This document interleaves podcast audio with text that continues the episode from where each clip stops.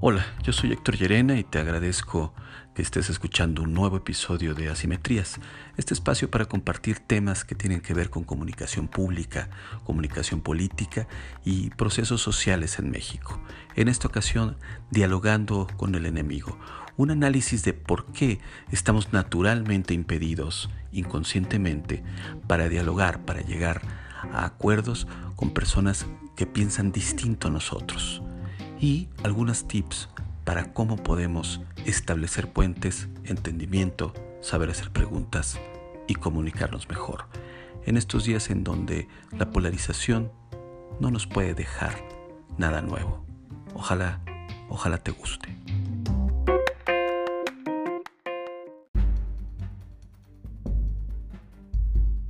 Por motivos muy bien fundados, hemos idealizado que lo mejor para solucionar las desavenencias es un diálogo civilizado, racional, equilibrante. Sin embargo, esta escena parece estar muy lejana en el horizonte de nuestros actuales temas políticos domésticos.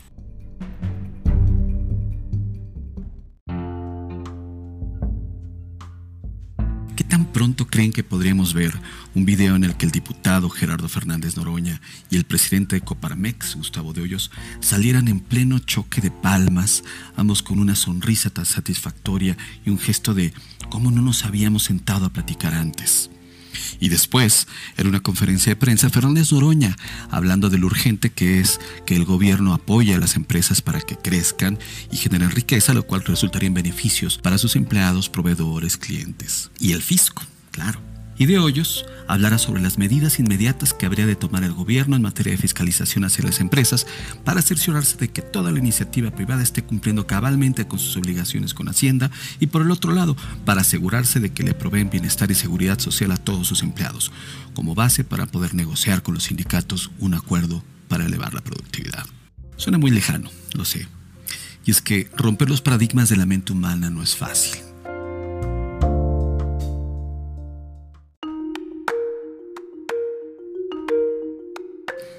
Esto es porque nuestro cerebro se alimenta frugalmente de las imágenes y conceptos que lo hacen sentir bien, lo conocido, lo aceptado, y como un niño consentido, rechaza lo desconocido y se podría decir que le da asco lo que lo cuestiona o contradice. A esto los expertos le llaman el sesgo de confirmación.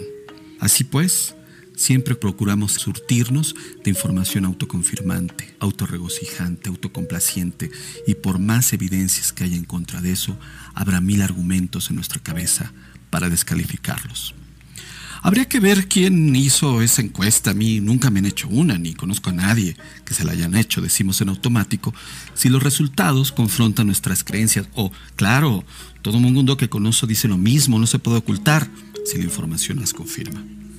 Ah, la hizo Consulta Mentirovsky. Salió en el diario oficial, o sea, en la jornada. Lo dijo el chayotero López Dóriga. ¿Qué querías que dijeran si ya no saben cómo justificar a su líder? ¿O qué querías que dijeran si ya perdieron sus privilegios? Golpistas. Y acudimos a nuestra bodega de creencias, imágenes y posturas previas.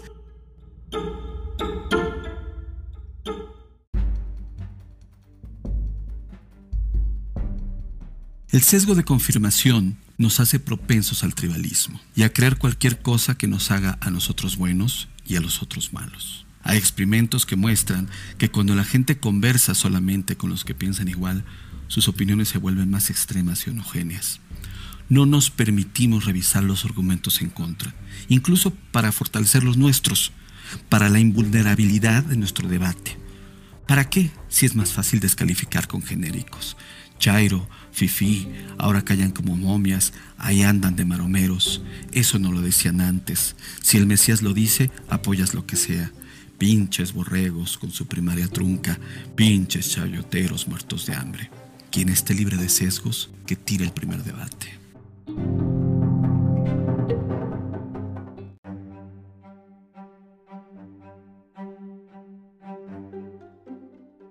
Adversario no debe avanzar ni un milímetro en nuestra cabeza. Es el enemigo en realidad. Nadie valida ninguna idea del otro. El debate es un idealismo griego y entonces, ¿cómo dialogamos cuando el problema no es la evidencia, sino una discrepancia ideológica, un estereotipo emocional, cuando los debatientes no buscan la verdad, sino tener la razón? hay que decirlo, esto se origina desde la narrativa pública de los últimos años, en que los afectos a la izquierda perredista y después morenista eran tachados de jodidos, de incultos, de muertos de hambre por sus contrincantes de derecha y de centro, y estos de elitistas y de corruptos, y quién sabe cuántas cosas más. Hoy la poderosa narrativa de AMLO condensó esta categoría en fifís, y por antonimia surgieron los chairos, ambas categorías con connotaciones peyorativas, etiquetantes. Ahí ya no hay adversarios de ideas, hay combatientes ideológicos y hasta clasistas salpicadas de racismo. Desde ahí se arman los bandos y las batallas, el torneo del todo por todo. Ahí los ánimos están por delante que las ideas. Los progres contra los conservadores, los ricos contra el pueblo, los neoporfiristas contra los juaristas, los neoliberales contra los transformadores, etcétera, etcétera, etcétera. Benditas redes y maldita mente hedonista, autocomplaciente.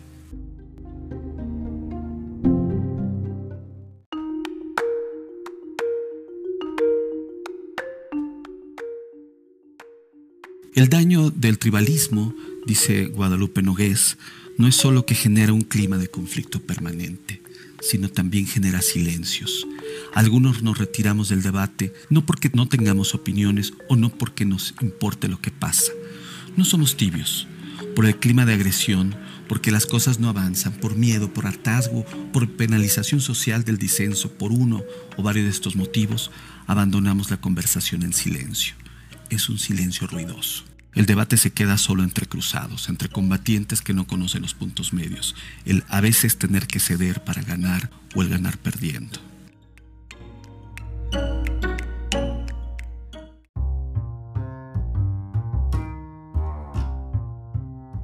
Dialogar entre contrarios puede tener su arte. La primera habilidad por desarrollar es desconectar la víscera de la razón y saber escuchar lo que se siente. No es fácil, pero inténtalo. Asumir que el otro tiene algún motivo para decir lo que dice, pero sobre todo para hacerlo de la manera en que lo dice, existe. Los motivos son emocionales. ¿Qué emoción le activa vociferar, incendiar o agredir? ¿De dónde proviene? antes que escarbar sus razones, porque puede que no hayan o no apliquen, y eso puede invalidar su punto, pero no su derecho y efecto de alzar la voz. Antes de eso, sería muy útil conocer las emociones que desencadenan su manera de posicionarse. Así podríamos validarlas, desactivar su efecto de combustión y quizá ya poder entrar en el terreno de las ideas. Antes seguramente será imposible. No olvidemos, emoción es lo que nos mueve, no lo que nos convence.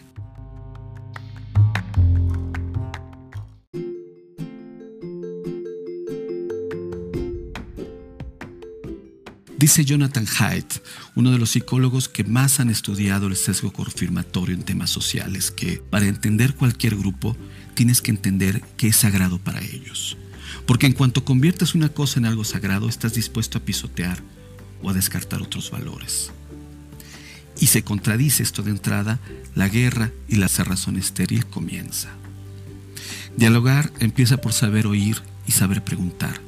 Empezar por ¿cómo puede decir eso si tal cosa? ¿O cómo puede pensar que eso está bien, que no ve cómo está tal ejemplo?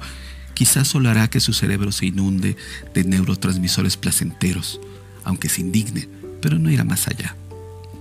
De las preguntas vendrán de respuestas, de las respuestas debate. El debate es fértil para las ideas y de un catálogo vasto de ideas pueden surgir soluciones consensuadas. Habría que intentarlo. Señoras y señores fifís, sí hay motivo para que mucha gente esté indignada con una de las narrativas más poderosas de este país, las del abuso, la corrupción y los privilegios. Señoras y señores chairos, no todos los empresarios, ni todos los burócratas, ni la clase media han sido vividores de la realidad nacional, ni cómplices de los villanos. Todos nos necesitamos hoy, sí, más que nunca, aunque suene a lugar común. Señor presidente, no sea ya el que arroje gasolina al incendio, el que lo prende todas las mañanas. Necesitamos sin duda más diálogo, menos adjetivos y más ideas, más compasión y menos percepción.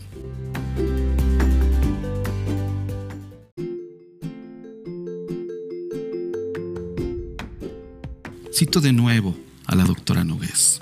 En algún punto, en algún lugar, inventamos la idea de sentarnos junto al fuego a conversar.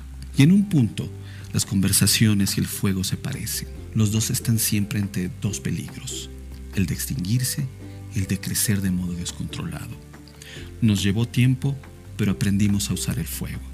Aprendimos a mantenerlo vivo para que no se apague y a manejarlo para que no nos destruya. Quizás llegó la hora de aprender a hacer lo mismo con las conversaciones.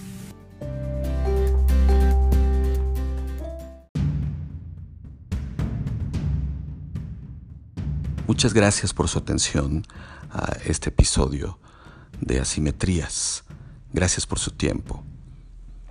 Para comentarios hay algunas plataformas, dependen de donde le estén escuchando, que aceptan comentarios directamente. Y si no, me pueden ubicar en Twitter en arroba hyerena con doble o en mi mail que es hyerena hyerena.com. Hasta la próxima.